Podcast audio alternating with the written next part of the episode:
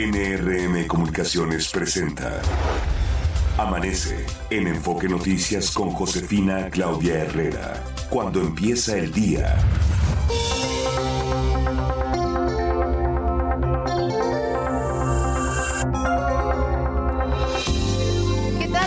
Buenos días, qué gusto saludarles. Estamos aquí en este jueves 25 de enero del 2024, sí, ya en Amanece en Enfoque Noticias. A nombre del titular de este espacio informativo de Martín Carmona, les acompañamos en esta mañana Fabiola Reza. ¿Cómo estás? Buenos días. Muy buenos días, José Auditorio de Amanece en Enfoque Noticias. Feliz jueves. Son las 6 de la mañana con dos minutos, 8 grados la temperatura promedio en la Ciudad de México. Aquí en el poniente de la capital del país, el termómetro marca 6 grados se pronostica una temperatura máxima para esta tarde de hasta 24 grados. Es importante mencionar que estamos en el día 25, faltan por transcurrir 341 días de este 2024, de este desafiante, y claro, es la semana número 4. La puesta del sol la esperamos a las 18 horas con 23 minutos, así iniciamos, amanece. ¿Le parece si comenzamos con este primer resumen informativo? Vecinos de la colonia Molino del Rey, en la alcaldía Miguel Hidalgo, levantaron el bloqueo que mantenían en Avenida Alencastre, tras acordar con el sistema de aguas de la Ciudad de México una mesa de diálogo el próximo martes para atender el problema de desabasto. Por cierto, horas antes, una automovilista aventó su vehículo a los manifestantes para abrirse paso. Una persona resultó herida, mientras que la responsable fue detenida. El gobierno de la Ciudad de México condonó el pago de agua, así como recargos y sanciones, a 72 colonias y pueblos de Iztapalapa y uno de Tláhuac de los últimos seis años. Esto debido a que no han recibido suministro suficiente. Autoridades del Estado de México, Hidalgo, Puebla, Tlaxcala y también la Ciudad de México encabezaron la Mesa de Paz Interestatal, en la que acordaron reforzar la vigilancia de la carretera Arco Norte. En la reunión se destacó la disminución en 20% en el delito de homicidio doloso y el 75.8% en el secuestro. Raimundo Martínez Carvajal, exalcalde de Toluca, fue vinculado a proceso por el delito de secuestro express. Se quedará en prisión preventiva. Policías capitalinos catearon un predio en la colonia Morelos que aparentemente era utilizado por el grupo delictivo La Unión Tepito, donde aseguraron varios kilos de droga y hallaron un altar satánico. Un comerciante fue asesinado en un tianguis ubicado en Avenida de las Torres, esto en la alcaldía Iztapalapa. Su esposa resultó lesionada. Pepenadores hallaron el cuerpo de un hombre con huellas de tortura, esto en un terreno baldío en la colonia San Pablo de las Salinas, en Tultitlán, Estado de México. María Elvira Canchola, madre de las dos jóvenes que murieron en 2022 tras caer en una coladera en Iztacalco, acusó a las autoridades capitalinas de revictimizarla porque les cierran la puerta para acceder a la verdad y a la justicia. María Elvira acudió al Congreso de la Ciudad de México, en donde se discutirá un punto de acuerdo para solicitar a la Fiscalía local hacer público el acuerdo reparatorio del caso, pero por falta de quórum se suspendió la sesión. Seis personas resultaron lesionadas debido a la explosión por acumulación de gas en una vivienda en el municipio mexiquense de Tecámac. Debido a las fuertes rachas de viento que se registraron ayer por la tarde, un árbol de 15 metros de alto cayó en la calle Santa Mónica e Insurgente Sur. No se reportaron lesionados. Son las seis de la mañana con cinco minutos. Mire, la Secretaría del Medio Ambiente Local invitó a los capitalinos a votar para elegir un nombre a una cría de jirafa que nació en noviembre en Chapultepec. Las opciones son Tafarí, Sareb, Anuar, Ficru, Tavo, Bekele, Asisi, Akatzin, Umi, Suberi y Bartolo o Bartolomeo. Así es que a votar. En Información Nacional, Rosario Piedra Ibarra, presidenta de la Comisión Nacional de los Derechos Humanos, propuso eliminar ese organismo para crear una Defensoría Nacional de los Derechos del Pueblo, porque dijo ya no responde a las necesidades de los ciudadanos. El Servicio Meteorológico Nacional indicó en su último reporte que la sequía extrema y excepcional ocupa 28.79% del territorio nacional, mientras que la moderada y severa se ha incrementado en la Ciudad de México, también en el Estado de México, Hidalgo, Morelos y Puebla. Y de acuerdo con el informe preliminar Estadísticas de defunciones registradas del INEGI, las enfermedades del corazón ocuparon en 2023 el primer lugar entre las 10 principales causas de muerte de los mexicanos, con 97.187 decesos. Le siguen la diabetes con 55.855 fallecimientos, tumores malignos con 45.409, enfermedades del hígado con 19.819 y los accidentes con 19.230. Los homicidios ocupan el octavo sitio con 15.082. Son las 6 de la mañana con 7 minutos. Que no se le haga tarde en información de los mercados. La Bolsa Mexicana de Valores terminó con saldo negativo de menos 0.15%. Se cotizaron 55.419.55 unidades. El Nasdaq registró un ascenso de 0.36% y el Dow Jones también resultó, eh, tuvo resultados positivos. Claro, está 0.26%. Eso, así es, mucho mejor. Gracias. Buenos días. Hay que ser cortés en la vida, por supuesto, para poder llegar a tiempo. Oiga, eh, bueno, y quiero avisarle si usted tiene oportunidad de salir en este momento a observar la luna. Está maravillosa, brillante, por supuesto. Hoy sí creo que salió el hombre lobo, Fabi.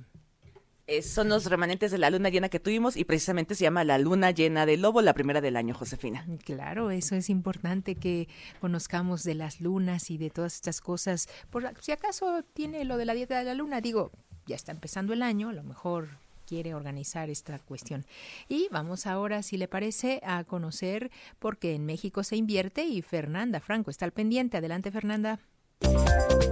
Buenos días, Josefina, auditorio de Amanece en Enfoque Noticias. Estas son las inversiones más recientes en México. La Secretaría de Turismo estimó que el primer fin de semana largo del año podría dejar una derrama de 46.647 millones de pesos por consumo de servicios turísticos. La dependencia espera la llegada a hoteles de 1.415.000 turistas. Grupo Modelo anunció una inversión de 24 millones de pesos para apoyar a pequeños comerciantes de abarrotes de Acapulco, con el que busca reactivar la economía de comunidades afectadas por el huracán Otis. La Cámara de Comercio e Industria México-Israel dio a conocer que debido al conflicto que se vive en Medio Oriente, Israel analiza invertir en nuestro país. Reveló que alrededor de 20 empresas planean venir a México y aprovechar los beneficios del Tratado de Libre Comercio. Josefina, auditorio de Amanece en Enfoque Noticias, hasta aquí la información. Muy bien, muchísimas gracias, Fer. Y ahora vamos a hacer una primera pausa. Son las 6 de la mañana con 10 minutos. Está usted escuchando Amanece en Enfoque Noticias por Stereo 100, 100.1 de FM y Radio 1000 AM. Regresamos con Josefina Claudia Herrera.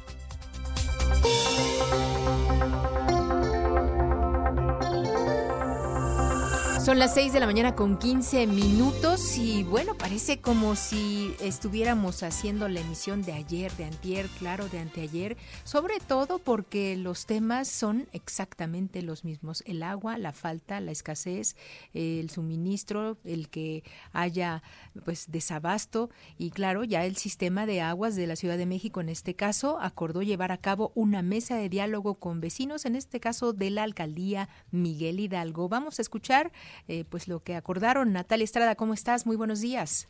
¿Qué tal, José? Un saludo para ti y al auditorio de Amanece en Enfoque Noticias. Pues comentarte que el coordinador general del sistema de aguas de la ciudad, Rafael Carmona, también encabezó el día de ayer una reunión con la alcaldesa de Venustiano Carranza, Evelyn Parra, esto para establecer acuerdos que permitan mejorar el abastecimiento de agua potable en esta demarcación. Entre los acuerdos que se tomaron fue el restablecimiento de mecanismos de distribución y mejoramiento de la operación de la red hidráulica. Además, el Subcomité Técnico de Coordinación para la Prestación de Servicios de Agua Potable y personal de alcaldías también llevaron a cabo su primera sesión ordinaria. Por otro lado, el sistema de aguas dio a conocer que vecinos de la colonia Molino del Rey en la alcaldía Miguel Hidalgo acordaron con el sistema de aguas de la Ciudad de México llevar a cabo una mesa de diálogo para atender el desabasto. En un comunicado, el sistema de aguas refirió que los vecinos inconformes pues ya levantaron el bloqueo vial que mantenían en las calles de Fernando Alencastre y Alicama. Las reuniones se llevarán a cabo el próximo martes 30 de enero a las 11 horas, esto para verificar el establecimiento y bueno, pues los trabajos técnicos realizados en la zona. También el sistema de aguas de la ciudad informó que desde el momento en que el personal detectó una baja de presión en el suministro de agua en algunas zonas de la demarcación, inició los trabajos técnicos para atender dicha situación. José, la información que les tengo. Muy bien, muchísimas gracias Natalia. Pendientes, buen día. Muy buen día. Y el dirigente del PAN en la Ciudad de México, Andrés Ataide, sostuvo que ante el problema de la escasez de agua, las y los capitalinos exigen soluciones inmediatas. Y claro está, Ricardo Trejo nos tiene los detalles. Te escuchamos, Ricardo. Buenos días. Así es, Josefina. Buenos días, auditorio de Enfoque Noticias. El presidente del PAN en la Ciudad de México, Andrés Ataide, acusó que en la capital del país el problema de la escasez del agua no es una novedad dijo que el Blanquiazul lleva más de cinco años exigiendo al gobierno de la Ciudad de México y al federal de Morena ambos que resuelvan esta crisis, pero solo responden con discursos y no con hechos. Andrés Ataide lamentó que vecinos y vecinas de Álvaro Obregón y Miguel Hidalgo se han tenido que manifestar por la falta de agua en sus colonias y porque el gobierno de la Ciudad de México no resuelve. Recordó que la crisis del agua ya existía desde antes de la pandemia. Por eso las y los vecinos comienzan a organizarse para exigir soluciones. Andrés Ataide dijo que la solución a la crisis del agua no es solo calibrar las válvulas, sino que es la inversión y lamentablemente así como sucedió con el metro, el desgobierno de Morena desconoce la palabra inversión. El sistema de aguas necesita, dijo, de inversión y las y los capitalinos necesitan respuestas y acciones contundentes y no discursos, puntualizó Andrés Ataide, dirigente del PAN aquí en la Ciudad de México. Josefina, por el momento el reporte para el auditorio de amanece en Enfoque Noticias. Efectivamente, Ricardo, ya lo mencionábamos ayer sobre pues esta declaratoria que nos decía de emergencia nacional el ingeniero José Luis Leje Tamargo, que también es presidente de la Asociación Civil Ciudad Posible. Hace falta esta planeación. Tenemos verdaderamente una crisis que va a explotar más de lo que ya tenemos de tragedia. Vemos por las calles eh, un, en, un metro, eh, digamos, en un trayecto, pues alrededor de unas dos, tres pipas que están recorriendo la ciudad y creo que esto, pues no garantiza el que realmente tengamos una solución eh, clara, ¿no? Es necesaria una planeación. Así es, una planeación y lamentablemente este tema del agua ya se politizó, Josefina, ya que, bueno, Andrés Ataide acusa que casualmente son las alcaldías de oposición a Morena las más afectadas por la escasez del agua. La verdad es que es un tema que se debe analizar, además de la sequía que se está viviendo, con inversiones, con infraestructura, pero también con conciencia por parte de todos los que utilizamos el agua, es recurso, y bueno, debemos entender que debemos hacer más allá que estar peleando por el recurso, sino planear, planificar y esperar a que llueva, Y además eso, bien lo dices, no ha llegado todavía la época de calor, la época que verdaderamente sí nos va a afectar el que no tengamos agua, ¿no? Así es, el estiaje y bueno, al parecer esto se agudizará.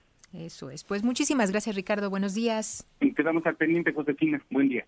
Y bueno, respecto a este tema, fíjese que la alcaldía Coajimalpa busca 50 pipas para entregar agua, por lo que publicó la convocatoria de arrendamiento, esto en la Gaceta Oficial requiere carros tanque con capacidades de 10.000 y hasta 45.000 litros. Es información de Iván Sosa de Reforma. Y bueno, claro está, es parte de, lo, de la crisis que estamos viendo aquí, tan solo en la Ciudad de México. Y vámonos hasta Puebla. Allá se encuentra mi compañero Edmundo Campos, lo que no veíamos hace muchos años, y es que ya pues hubo huelga, esto en la armadora automotriz de Audi de México. Cuéntanos, Edmundo, ¿cómo estás? Buenos días. Muy bien, Josefina, te saludo con mucho gusto, muy buenos días. Pues son 4.159 los sindicalizados que detuvieron labores este miércoles en la armadora automotriz de lujo Audi, instalada en San José Chiapa, aquí en Puebla, luego de que no alcanzaron un acuerdo de incremento salarial. Los obreros se negaron a la última oferta que hizo ayer mismo la empresa alemana por 6.5% global, por lo que, bueno, pues en punto de las 11 se colocaron las banderas rojinegras.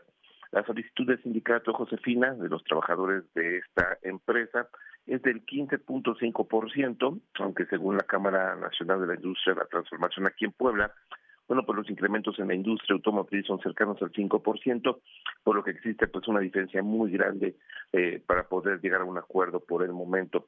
El líder sindical, César Horta, decía en el momento de la colocación de las banderas que, bueno, pues podría registrarse las negociaciones nuevamente incluso este mismo día. Sin embargo, bueno, pues el sentimiento de los trabajadores es que debe haber un incremento de dos dígitos. Y finalmente hay que mencionar que la empresa aquí en Puebla, bueno, pues construye en exclusiva mundial su modelo Q5, esto desde septiembre de 2016, y bueno, pues se hace aproximadamente 150 mil unidades de este vehículo al año, excepto, bueno, pues el mercado que tiene no incluye China, el resto del mundo, las Q5 salen de aquí de Puebla y esto evidentemente pues representa un golpe también para la economía local, sobre todo porque, bueno, pues se rompen cadenas de suministro, entre otras cosas. El deporte. ¿Y crees que haya esta negociación, que lleguen a un acuerdo pronto?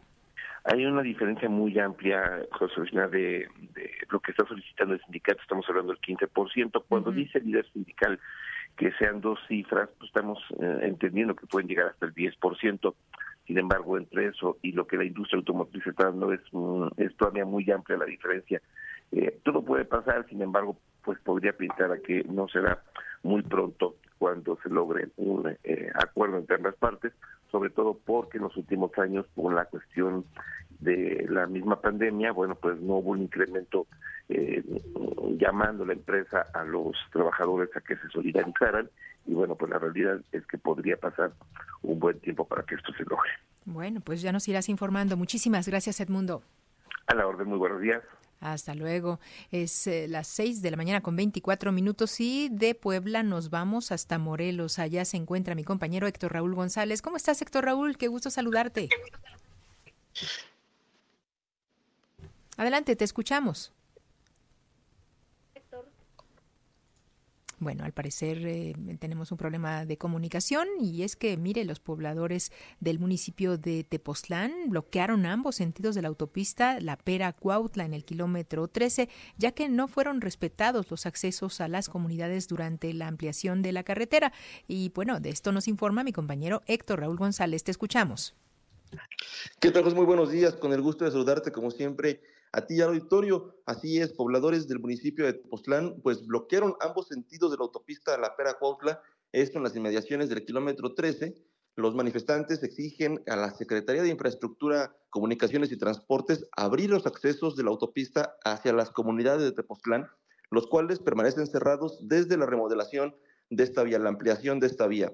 Félix Cuevas Medina, él es presidente de Bienes Comunales de Tepoztlán, dijo que el bloqueo fue organizado por habitantes de la comunidad de Santiago Tepetlapa, quienes a raíz de la ampliación de esta vía eh, que comunica la autopista México-Cuernavaca con Cuautla, cruza por Tepoztlán, eh, pues perdieron estos accesos directos a sus terrenos, lo que mantiene, dijo, desde el 2022 pues prácticamente eh, sin acceso a campos de cultivo y a otras comunidades que, de acuerdo con la queja que hacen, cuando hay carnavales, cuando hay fiestas patronales, en Semana Santa, e incluso en fines de semana, cuando mucha gente arriba a Tepoztlán, muchos turistas, los pobladores pues no pueden salir eh, de, Tepoztlán justo por la cantidad de tráfico que se genera. Eh, nos decían en, este bloqueo que incluso de la, del zócalo de Tepoztlán hacia el, entronque, digamos, con esta autopista La Pera Cuautla en la entrada a Tepoztlán, por la ruta de acceso pues tradicional, han tenido que, tardar hasta tres o cuatro horas cuando hay estos eventos pues eh, que generan una afluencia masiva de turistas. Ellos dicen que pues durante las mesas de trabajo, mesas de negociación, para que permitieran la ampliación de la autopista, pues prácticamente desde el sexenio eh, pasado, en el sexenio eh, pasado cuando inició esta ampliación de la autopista, pues les prometieron dejar libres esos, estos accesos a sus comunidades, a caminos de saca, para que pudieran sacar justamente los eh, campesinos sus eh, productos y pudieran ellos entrar y salir desde la autopista, pues no se ha cumplido y por eso decidieron ayer pues mantener este bloqueo hasta que fueran atendidos por las autoridades federales. Es parte de lo que se vivió ayer aquí en la autopista La Pera Cuautla, en el municipio de Tepoztlán. Pues seguramente un caos vial, aunque no es fin de semana, pues es una carretera muy transitada, Héctor Raúl. Sí, justamente la ampliación de dos a cuatro carriles que a las autoridades les costó mucho trabajo eh, lograrlo por la oposición de las propias comunidades, pues derivaba de la cantidad de, tráfico que, cruza por esta zona, camiones de carga, eh, y sí, ayer se provocó un severo caos vial, fue el bloqueo en ambos sentidos y las afectaciones fueron pues de consideración para los usuarios de esta vía porque prácticamente desde la autopista es la única carretera, la otra forma es llegar hasta Cuernavaca e, e utilizar la carretera federal eh, digamos, eh, la tradicional, pero esta es la principal vía de comunicación entre la Ciudad de México y Cuautla, justamente. Claro, y bueno, ya era necesario esta ampliación, pero sin embargo había que escuchar también a la población que usa y tiene necesidad de salir y entrar de esta zona de Tepoztlán. Sí, sobre todo que aseguran que para que ellos eh, pues no se manifestaran o no se opusieran durante el proceso de ampliación a la obra, pues les prometieron, les garantizaron esta eh, apertura o, que conservarían estos accesos a sus comunidades, los cuales pues les fueron, les fueron bloqueados, ellos dicen, desde el 2022 y hasta la fecha pues no les han cumplido. Vaya, bueno, pues esperemos que los escuchen. Gracias, Héctor Raúl, ¿cómo es? Eh, hasta pronto. Hasta pronto, muchas gracias. buenos días. Muy buenos días, sí, son las 6 de la mañana con 28 minutos. Vamos a hacer una pausa, regresamos con más. Los deportes con Javier Trejo Garay.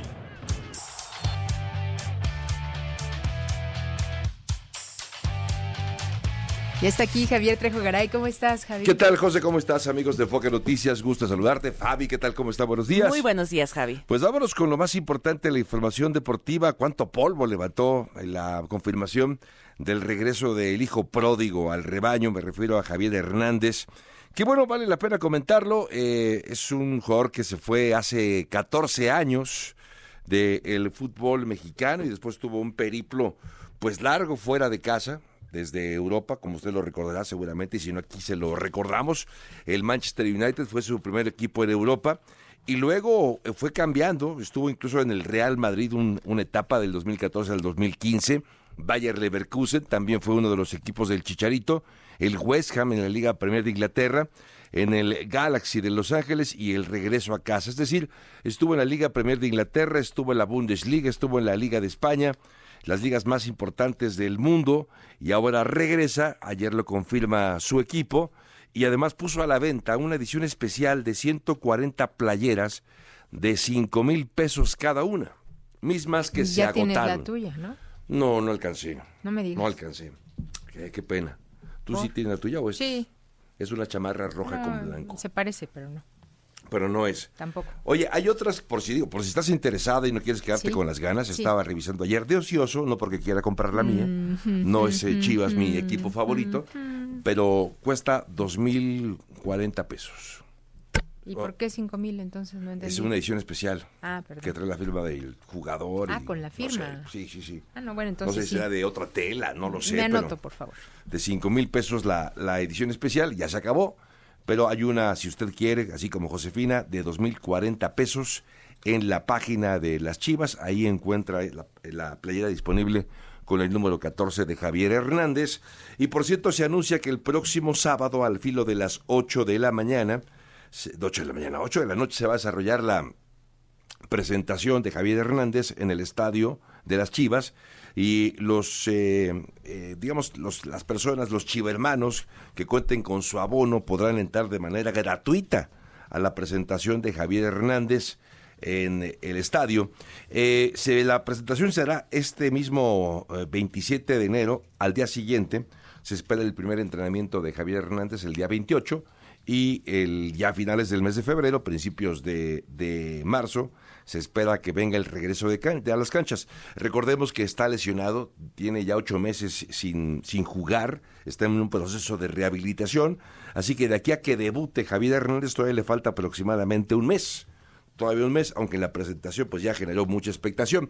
Tan, tan expectación que le cuento en las redes de ex, de los ex equipos donde jugó Javier Hernández, pues le desearon un cúmulo de, de éxito. El Bayer Leverkusen le puso, esta es una probadita de lo que le espera a Chivas con CH4, mucho éxito en esta etapa.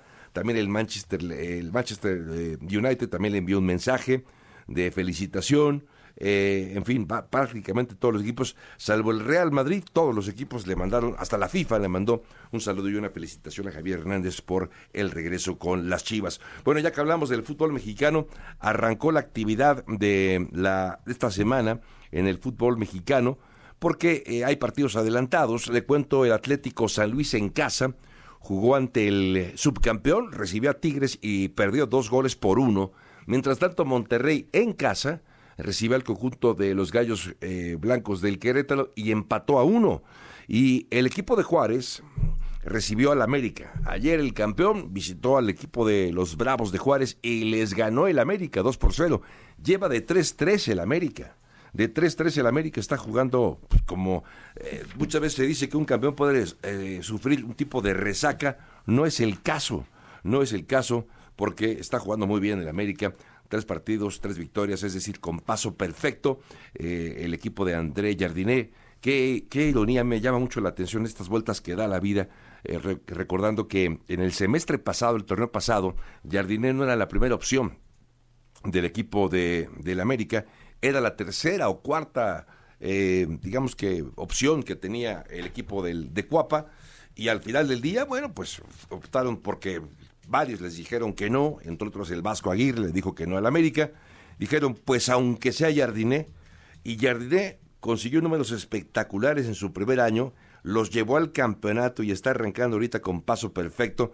Ha jugado con suplentes, ha jugado con equipos alternativos y el de América sigue de verdad a lo campeón. Mire que no la voy al América, pero hay que destacar lo que hace el conjunto de América. Por cierto, Juan Escobar, que deja el conjunto de Cruz Azul, se va al Toluca finalmente. Juan Escobar tuvo ahí un diferendo con el técnico Anselmi, el Martín Anselmi, el técnico del equipo de Cruz Azul, se pelearon. Juan Escobar fue un ícono, yo diría, una de las bases del equipo eh, campeón el, último, el último campeonato que logró Cruz Azul fue justamente con Juan Escobar también en la cancha. Bueno, deja al Cruz Azul, se va ahora al Toluca. Ya por último, comentarle nada más brevemente en la actividad del softball. Hoy arranca la temporada 24 del softball mexicano, de la Liga Mexicana de Béisbol que eh, también se hace llamar la Liga Mexicana de Softball. Bueno, eh, ya tendremos más información un poco más adelante de lo que nos depara esta temporada, este torneo que arranca justo el día de hoy. Hoy también arrancan ya las semifinales en el abierto de tenis de Australia. De esto y más lo comentamos un poco más adelante, José, aquí en Enfoque Noticias. Muy bien, te estaremos escuchando. Muchas gracias. Gracias, buen día.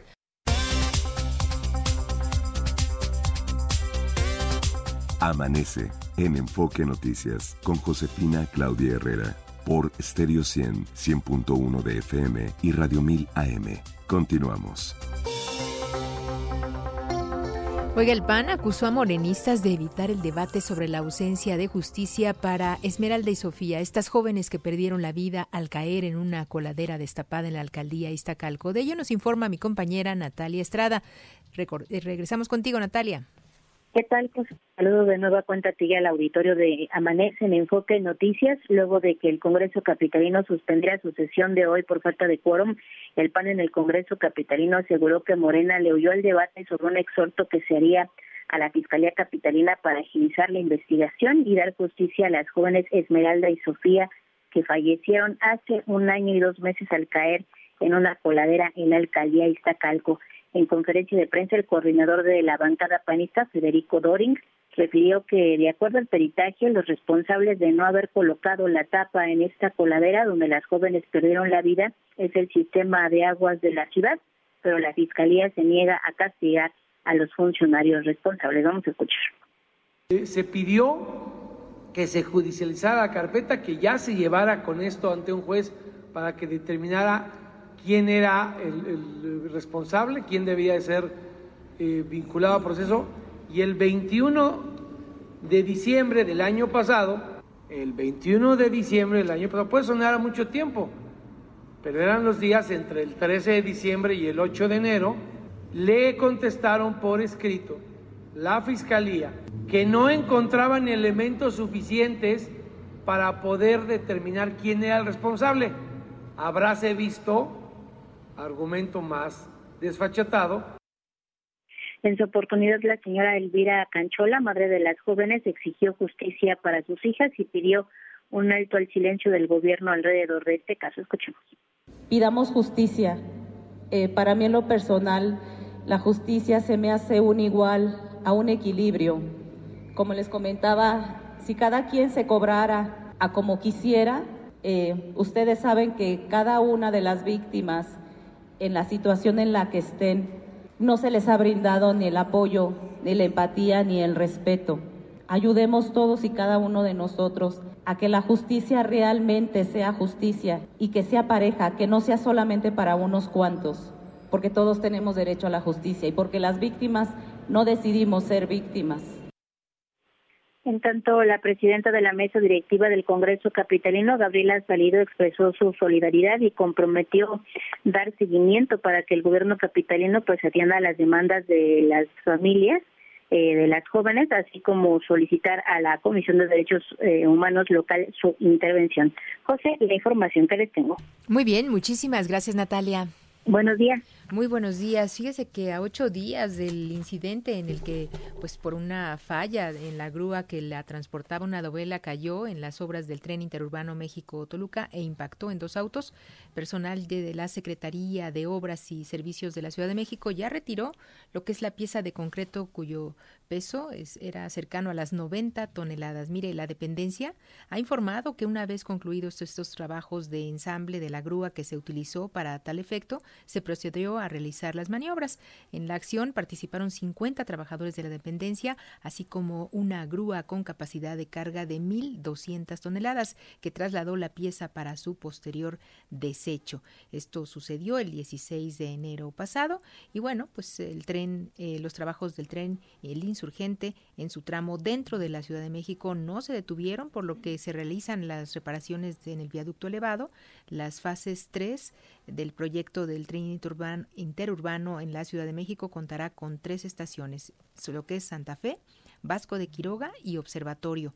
Está a cargo del gobierno capitalino, consta de 25 frentes eh, de obra en una extensión de 3.4 kilómetros de longitud, donde se colocarán 974 dovelas. Pues esto sucedió, ya le digo, la semana pasada y ya fue retirada esta para su desecho. Continuamos con más información. Vamos con mi compañero Jorge Sánchez Torres. Nos tiene datos de esto que catearon este narco domicilio en la alcaldía Cuauhtémoc. Adelante, Jorge. Efectivamente, Josefina Auditorio de Amanece en Enfoque Noticias, muy buenos días. Efectivos de la Secretaría de Seguridad Ciudadana y de la Policía de Justicia de la Policía Judicial Capitalina ejecutaron una orden de cateo en un domicilio ubicado en la calle eh, Granada, esto en la colonia Morelos, en la alcaldía Cuauhtémoc, donde se aseguraron 23 kilogramos de marihuana y tres eh, bolsas con eh, sustancia similar a la cocaína. La Fiscalía Capitalina y la Secretaría de eh, Ciudadana informaron que se derivó de la detención de un hombre el pasado 22 de enero, quien al parecer pertenece a una célula delictiva generadora de violencia, el cártel de la Unión de Tepito, dedicada a los delitos de homicidio, cobro de pisos, secuestro, extorsión y venta de droga en la zona centro de la ciudad, por lo que se implementó el operativo con eh, apoyo de las fuerzas federales y lograron dar con este domicilio narco domicilio satánico además porque tenían culto a la Santa Muerte. Resultado de estas acciones, los uniformados obtuvieron datos de prueba que fueron entregados a un agente del Ministerio Público quien solicitó y obtuvo la orden de cateo. Fue así que se llegó a, dicho lugar, efectuaron un despliegue operativo en el que se actuó con estricto apego a derecho, no se utilizó la fuerza pública, el despliegue policial fueron asegurados paquetes en forma cuadricular envueltos con cinta adhesiva color café y bolsas de plástico color negro, son 23 kilogramos de marihuana y cocaína. Aquí hay que destacar que en dicha diligencia se llevó a cabo, pues eh, encontraron ritos satánicos ahí en el lugar. Se, si continúa la investigación, el lugar fue asegurado por parte de la policía capitalina. Es el reporte que les tengo por el momento. Muy bien, muchísimas gracias, Jorge. Buen día. Muy buen día. Y tengo más información. Eh, vamos eh, justamente a conocer eh, que fue vinculado a proceso el exalcalde priista de la ciudad de Toluca. Es Eulalio Victoria quien nos da a conocer estos detalles. Adelante, Eulalio. Sí, buen día, Josefina. Como lo dices, por su presunta responsabilidad en el delito de secuestro express con fines de lucro en contra de su ex esposa y ex suegro, fue vinculado a proceso el exalcalde priista de la ciudad de Toluca, Raimundo Martínez Carvajal. De acuerdo a investigaciones, policías y funcionarios de este municipio, entre los que se encontraba Andrés N., coordinador de asesores del Exedil, privaron de la vida ilegalmente, perdón, perdón, privaron de la libertad ilegalmente al padre de su excónyuge, Emilio Rodríguez. Tras el ilícito, el expresidente municipal se habría comunicado con Viridiana Rodríguez para exigirle la devolución de diarios personales a cambio de liberar a su familiar, a quien habría mantenido secuestrado por más de cuatro horas en la oficialía calificadora de Toluca. De acuerdo a declaraciones, el exalcalde también amenazó a su exesposa de fabricarle una carpeta de investigación si no le hacía entrega de los diarios personales que le solicitaba. En este contexto, una jueza con sede en el distrito del Moloya de Juárez determinó que Raimundo Martínez Carvajal debe permanecer en prisión hasta que las investigaciones por parte de la, autoridad judicial concluyan, por lo que decretó dos meses de plazo para que la investigación complementaria termine. El exfuncionario fue detenido el pasado 18 de enero en un inmueble ubicado en el número 61, 671 de la calle de Linares, de la colonia Lindavista, en la alcaldía Gustavo Amadero, Ciudad de México, desde donde fue trasladado a la Fiscalía del Estado de México. Pues esta situación eh, te puedo comentar que conmocionó a la gente de Toluca porque este alcalde estaba en funciones y pues estuvo de fuga más de un mes. Así las cosas en la ciudad de Toluca y en el Estado de México, Josefina. Muy bien, Eulalio, pues seguiremos en contacto. Muchísimas gracias por tu reporte. Buen día. Muy buen día. Son las 6 de la mañana con 50 minutos. Que no se le vaya a hacer tarde, ¿eh?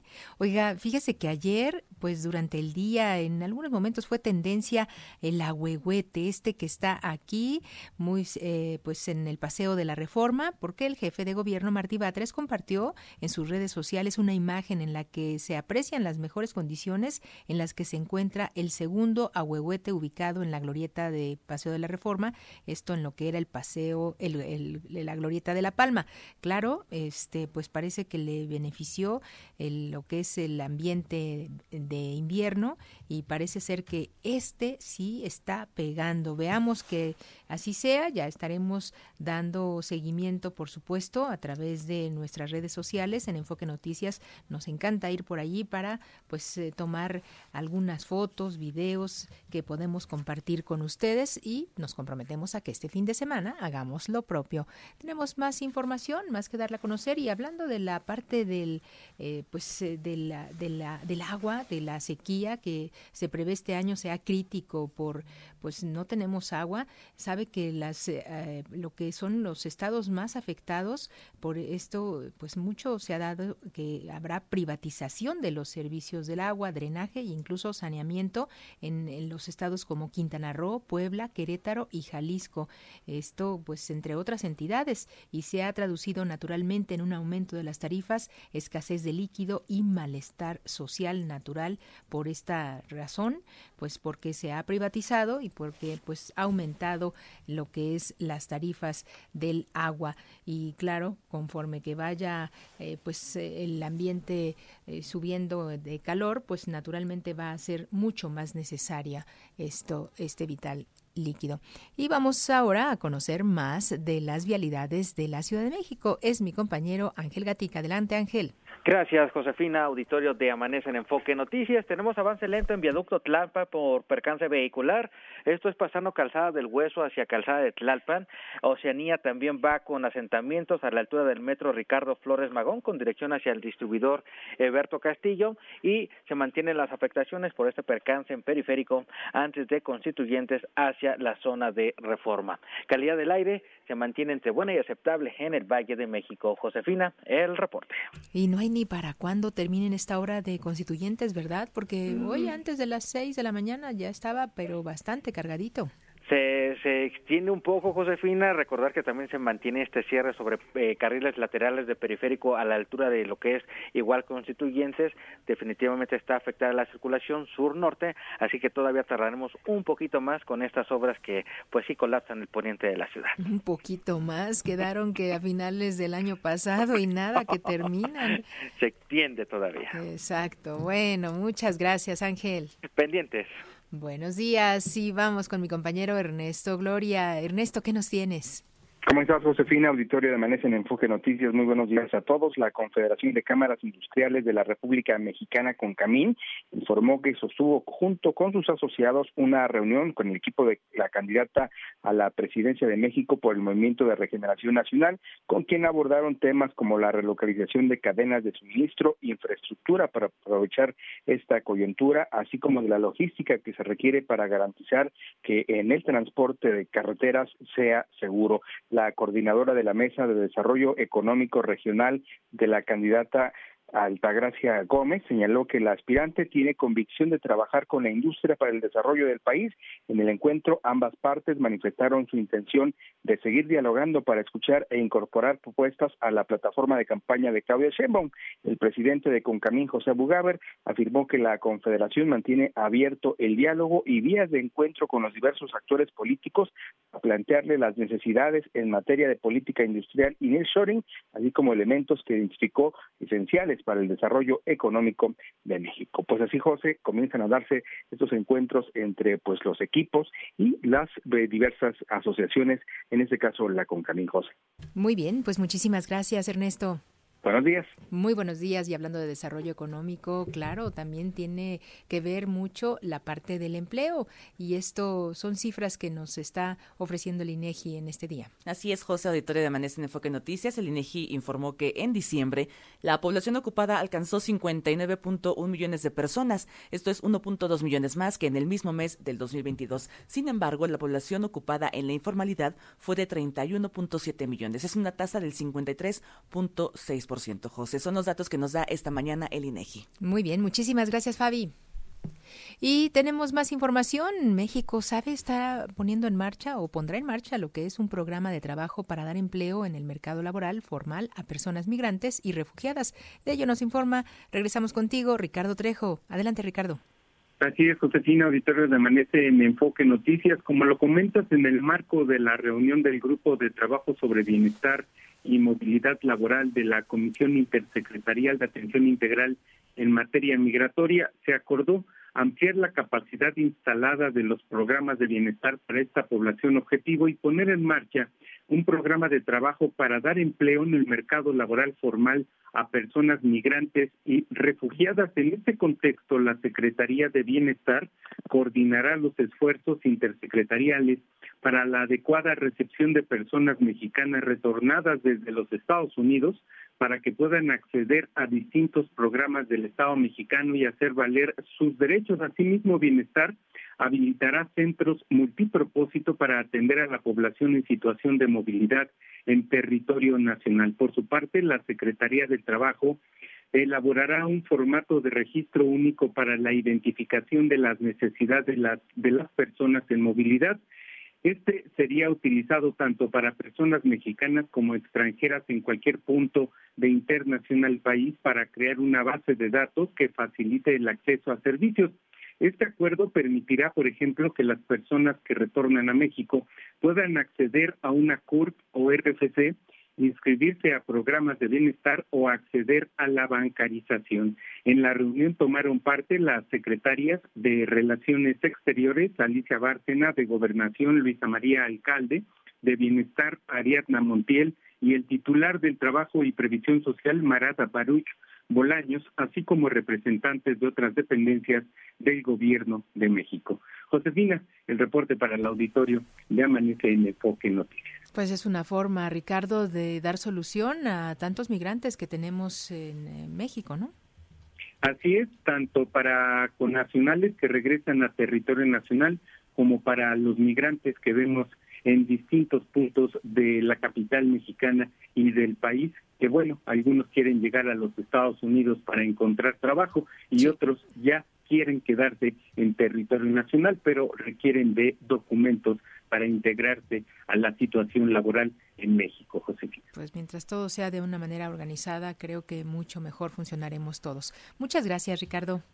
Quedamos al pendiente. Buen día. Muy buen día. Oiga, fíjese que esta fecha de 25 de enero es una fecha histórica porque en 1553 el virrey Luis de Velasco ejecutó lo que es la real cédula otorgada por Felipe II en nombre de Carlos V, a su vez, para la apertura de lo que es la institución educativa, esto considerada antecesora de la Universidad Nacional Autónoma de México. Estoy hablando de la eh, lo que es la Real y Pontificia Universidad de México. Se cumplen 471 años de la apertura y bueno, pues esto eh, ante la necesidad de insistencia que tenían las autoridades eclesiásticas y civiles de la Nueva España por establecer una entidad educativa que formara a sus hijos como funcionarios del Estado imperial, originó este establecimiento hace 471 años. Pues con esto eh, es parte de lo que pues son las efemérides y por eso es un día muy especial en este 25 de enero. Por eso le decimos muchísimas gracias. Quédese a tomar el primer café con mi compañero Mario González y nosotros nos vamos, Fabi. Y la temperatura es de 8 grados.